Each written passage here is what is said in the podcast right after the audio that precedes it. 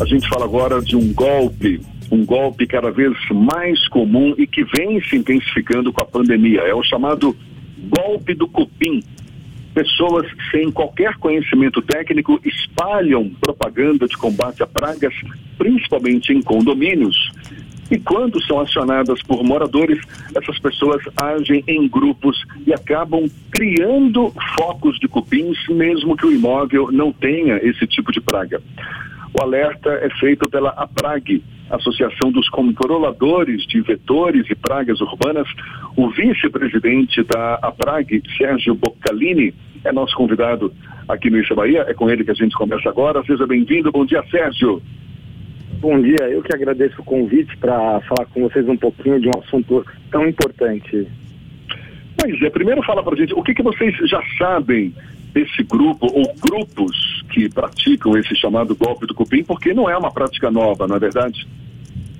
Não, realmente não. Isso já acontece há um bom tempo, né? Então, uh, essas ações se intensificam, principalmente no momento quando aparece mais cupins, que é, que é nesse período, né, de verão, aí, uh, temperaturas mais elevadas, né? Então a gente percebe isso com uma frequência maior. Então, são pessoas né, que, que não têm conhecimento, né, e alguns até com empresas é, formalizadas, aonde eles vão numa residência e por algum motivo, às vezes não é nem o problema com o cupim propriamente dito, né? Às vezes está com problema de roedor, de baratas, e aí eles já levam com eles nas maletas, né, nas caixas, uh, resíduos, né, que indicam infestação de cupins. Alguns até levam amostra mesmo, alguns exemplares que eles coletam uh, em outros imóveis, né? E aí eles chegam e fazem uh, um terrorismo com, com as pessoas, né? Dizendo que o imóvel vai cair, que a infestação é muito grande e que eles precisam fazer o tratamento de uma forma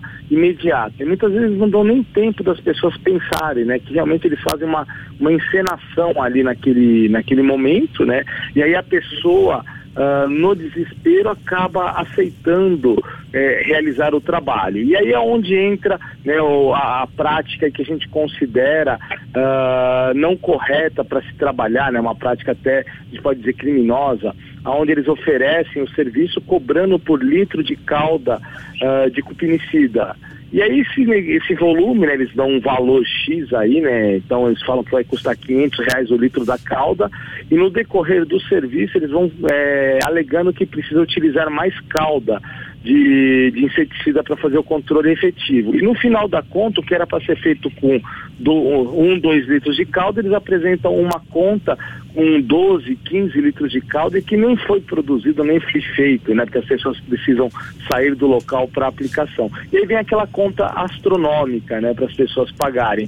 E na maioria das vezes, por não terem conhecimento nenhum, né? Além de ter sido lesado financeiramente, né? Esse contratante, uh, ele não tem o serviço adequado uh, que deveria ter sido feito. Né? Então realmente é uma prática que vem acontecendo com muita frequência em todo o Brasil. Sérgio, o Fernando quer fazer uma pergunta para você também. Como esse golpe tem sido apresentado para a população? É via telefone, via redes sociais? Como é o, o meio em que os golpistas aplicam esse golpe na população em geral? Bom dia, Fernando. Então, normalmente eles captam esses clientes ou pela, pela internet ou por telefone, né? E eles vão até o local né, para poder fazer a avaliação é, às vezes, no, como eu falei, o, o, o serviço que eles é, ofereceram não é nem o, o, controle de cupins, né?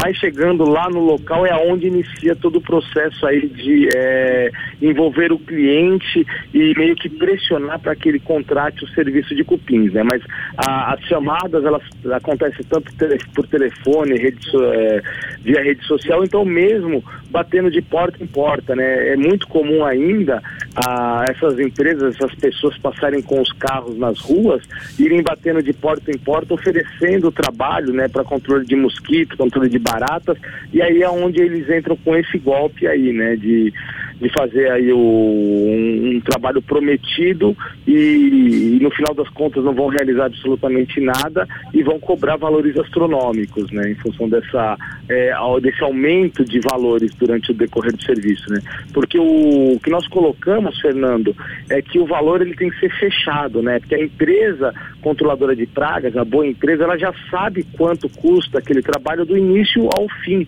Né? Não pode ter alteração no meio do trabalho. Né? Então é, é importante é, demonstrar isso, né? porque ah, para um controle adequado se faz necessário uma boa inspeção, buscando aí os focos de infestações, né? os locais onde vão ser realizadas as aplicações. Então a empresa tem como saber quanto custa esse trabalho do início ao fim, não, não ter essa variação no decorrer da realização do mesmo.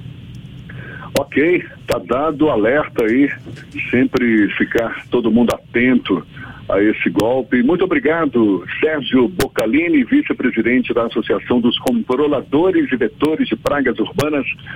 Bom dia e até uma próxima, Sérgio. Bom dia. Se você me permitir rapidinho, Fernando, deixo a Praga à disposição, né? E também aí na Bahia tem a Associação Baiana dos Controladores de Vetores e Pragas Urbanas, que uh, vocês podem também contar com um trabalho de orientação aí em relação à contratação de empresas.